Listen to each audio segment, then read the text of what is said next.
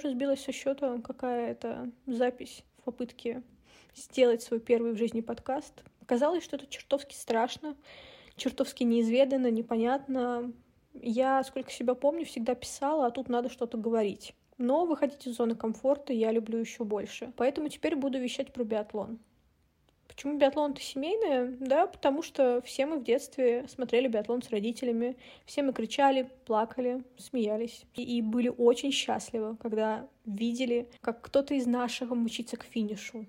И мчится к финишу не просто, чтобы занять какое-то сотое место, а чтобы выиграть, чтобы взять какую-то медаль. Уверена, многие до сих пор смотрят биатлон вместе с родными, болеют также, когда в редкие дни нынешняя сборная борется за медали. И прошу, не переставайте это делать, потому что биатлон, несмотря на все проблемы нашей сборной, это очень крутой вид спорта. Обещаю, что найду достойный джингл, а пока меня зовут Вика Дмитриева, и давайте уже начнем. Месяцы ожиданий наконец-таки закончились, и стартовал биатлонный сезон, и стартовал он не первым этапом, как сейчас все говорят, а этапом открытия в шведском Истерсунде, но я все равно считаю его первым этапом, потому что там также раздают призовые, также раздают медали, кубковые очки и очки в Кубок наций, которые в этот раз важны как никогда. Каждый год э, чего-то ждешь от нового сезона и ждешь, во-первых, что наши побегут, начнут метко стрелять, а соперники сдуются с радаров первых мест, но чудес, к сожалению, не бывает. Не случилось и на этот раз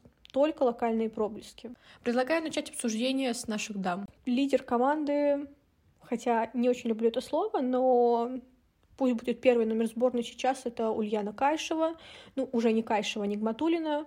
После смены фамилии кажется, что биатлонистка начала новую жизнь. Прямо сейчас она первый номер сборной. И не зря Союз биатлонистов России настоял, чтобы ее взяли в основу без отбора. Хотя старший тренер женской команды Михаил Шашилов этого не хотел, потому что большую часть межсезонья она провела с мужем, который и тренировал ее. Но своими результатами Ульяна доказала, что не зря попала в команду. Пятая в индивидуалке, семнадцатая в спринте, и у нее все еще приличный последний круг. На фоне остальных девчонок Нигматолина выглядит очень даже ничего. Да, конкуренция со всем миром речи не идет, но мы этого и не требуем. Объективно же, что наши девушки прямо сейчас не готовы бороться за медали в личных гонках, а готовы только в эстафете, и это уже принимается как факт не первый и не второй, не третий сезон. Кристина Рестову я вообще могу назвать героиней, потому что она зажгла на отборе в Тюмени после пропущенного сезона из-за рождения ребенка. И уже сейчас восьмая в индивидуалке, 33-я в спринте. Хотя спринт, наверное, не стоит заносить ей в актив, потому что она явно могла быть выше. Но перед стартом у нее сломалась винтовка, что, наверное, очень серьезно сказалось на стрельбе. Думаю, на втором этапе Рестова должна добавить, и добавить прилично, потому что она как никто заряжена на борьбу. Светлана Миронова пока не похожа сама на себя, поэтому неудивительно, что сейчас э, номер один в команде это Нигматулина. Ее опоздание на старт мы еще обсудим, пока хочется поговорить про ход. Да-да, для меня это тоже странно звучит, потому что ее главная проблема стрельба, как мы привыкли. И самое страшное, что она не понимает, что с ней происходит, тренеры, похоже, не объясняют, она не особо настаивает, э, чтобы узнать это, и, в общем, получается, что никто ничего не знает. В прошлом сезоне зря ее назвали лидером команды, потому что ничего хорошего это не принесло, и она явно не лидер команды. И, наверное, пока не та Миронова, которая была на подиуме Кубка мира в личной гонке. Хотя хочется надеяться, что чем дальше будут разгоняться спортсменки, тем сильнее будет становиться Миронова.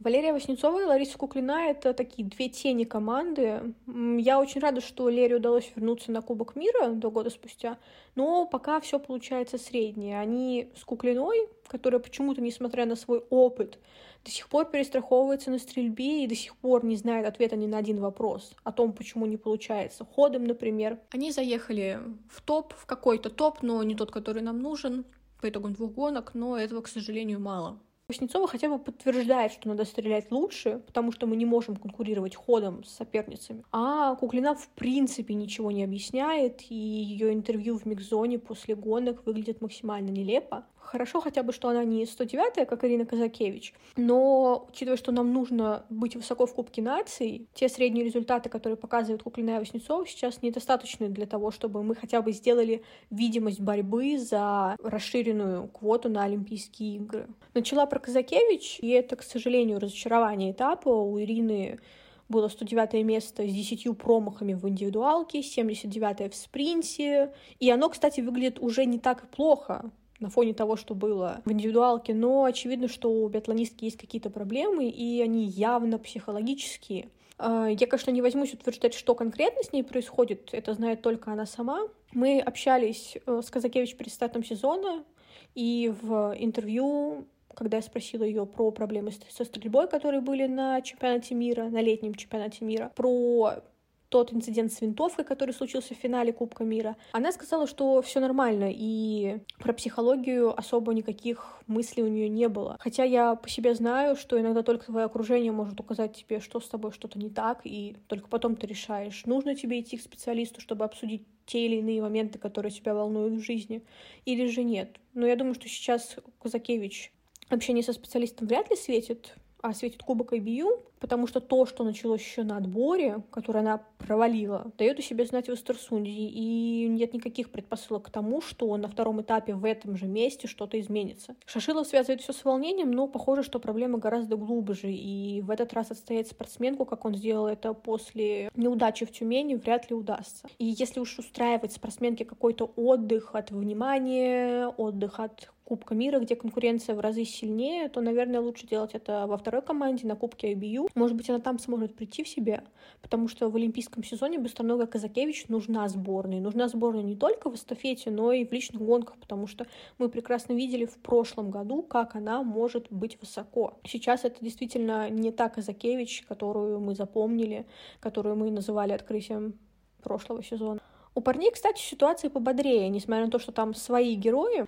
Эдуард Латыпов за два дня успел и порадовать публику, и повеселить. В индивидуалке боролся за четвертое место, но сам себя его лишил и в буквальном смысле проехал мимо. Помутнение рассудка привело его не на финиш, а на огневой рубеж. Латыпов к счастью, вовремя опомнился, но потерял секунд 25 на этом, и из-за этого стал только седьмым. Хорошо, что хоть Дмитрий Губерниев подарил нам комментарий, который хочется пересматривать снова и снова. Круто, что Латыпов сейчас идет в одни ноги с Бё, с Лагрейдом, и самое главное, и самое классное, что он говорит в своих после гоночных интервью, что мне есть куда добавлять. При этом он еще очень стабилен, и после седьмого места в индивидуалке занял одиннадцатое в спринте, и понятно, что это не предел. И хочется верить, что уже на втором этапе Кубка мира все будет еще лучше, потому что Латыпов реально может затащить и может затащить в личные гонки, что сейчас для нас очень важно, потому что мы всегда делаем ставку на эстафету, но ни одной эстафеты ограничивается дело в биатлоне.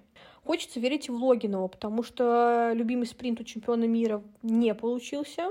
Он был точен на рубеже, но несмотря на эту реабилитацию за 6 промахов в индивидуалке, где он был только 53-м, у него были проблемы с ходом. Он признал это сам э, после гоночного интервью. Это было видно и по дистанции, потому что проигрывать так много с нолем, это, конечно, для него непозволительная роскошь. Хорошо, что это не вызывает волнений, потому что Саша заражает всех своим спокойствием так мощно, что ну, ты не сомневаешься просто, что он через этап через два этапа вернется к своим лучшим кондициям и побежит так же, как бегут лидеры. Логинову веришь, как не веришь, например, Матвею Елисееву. После 30-го места в индивидуалке он занял 78-й в спринте. Но дело даже не в этом. Спринт он, оказывается, вообще не должен был бежать, но в итоге решил, что будет стартовать. Там, э, видимо, тренеры особо и не настаивали. Э, после гонки только выяснилось, что полтора месяца он не мог тренироваться, потому что у него была ужасная биохимия, которую он объясняет неподошедшим изотоникам, которые давали в команде. Э, сейчас он подумывает о том, что, наверное, ему нужен перерыв, и причем длительный, не на этап, не на два. Хотя вряд ли Матвей после паузы перестанет умирать после заключительной стрельбы в любой гонке. Это, мне кажется, у него уже хроническое и неизлечимое. Вообще, конечно, хочется просто узнать, зачем он поехал на Кубок мира? Он перед стартом сезона разве не чувствовал себя плохо? Или это выяснилось только сейчас? И почему вообще за него объясняться приходится Юрию Каминскому, который его не тренирует? Честно, на тренера уже грустно смотреть. Елисеев, разругавшись с Каминским, перешел в группу Башкирова. Почему Башкиров не объясняет, что происходит с его спортсменом? Проблемы якобы с азотоником случилось еще когда Матвей тренировался у Каминского. Но Каминский вообще ни сном, ни духом о том, что там произошло у него. А все остальное время Елисеев готовился у Башкирова. Соответственно, тренер должен был видеть, что со спортсменом что-то не так, и должен был видеть еще до того, как его привезли в Эстерсунд. Но, видимо, у нас все так держится за место в команде, что проблемы со здоровьем уходят на какой-то второй план, а потом, когда ничего не получается уже во время гонок, мы начинаем рассказывать, что вот как нам было плохо. Мне просто кажется, что иногда нужно пожертвовать гонками, пожертвовать местом в команде ради того, чтобы побегать где-то на Кубке России, на Кубке IBU, восстановиться, прийти в себя, а потом уже пытаться вернуться в основу. Понятно, что олимпийский сезон, понятно, что конкуренция возрастает, но это не повод приезжать совсем не готовым на Кубок мира. У нас хорошо, что хоть Евгений Гараничев все объясняет без слов. Про его ужасную форму говорить даже не хочется. Там места в протоколах, которые он занял, даже искать лень, потому что он так далеко, на дне буквально. Тем не менее, его упорно пропихивают в команду. В спринте вот он палки забыл, поэтому опоздал на старт. И это не впервые ведь происходит. Женя себя не изменяет. Тренер объясняет, что он просто разволновался. Сейчас бы самому опытному члену команды волноваться.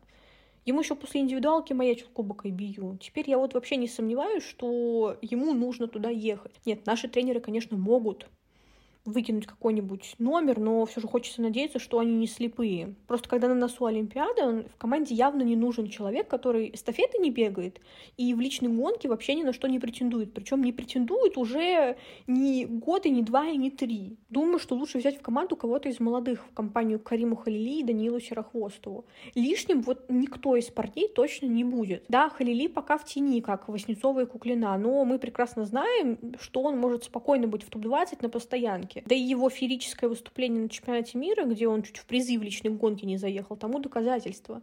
Кажется, просто декабрь не его месяц, но все впереди. Сейчас ему вылет из команды явно не светит, то он прочно занимает место Елисеева, который в полном раздрае находится. Серохвостов приятно порадовал. Парень, который ничего и никого не боится, он воспользовался своим шансом по полной. И, видимо, фраза «все, что не делается, все к лучшему» — это реально правда, реально работающая фраза.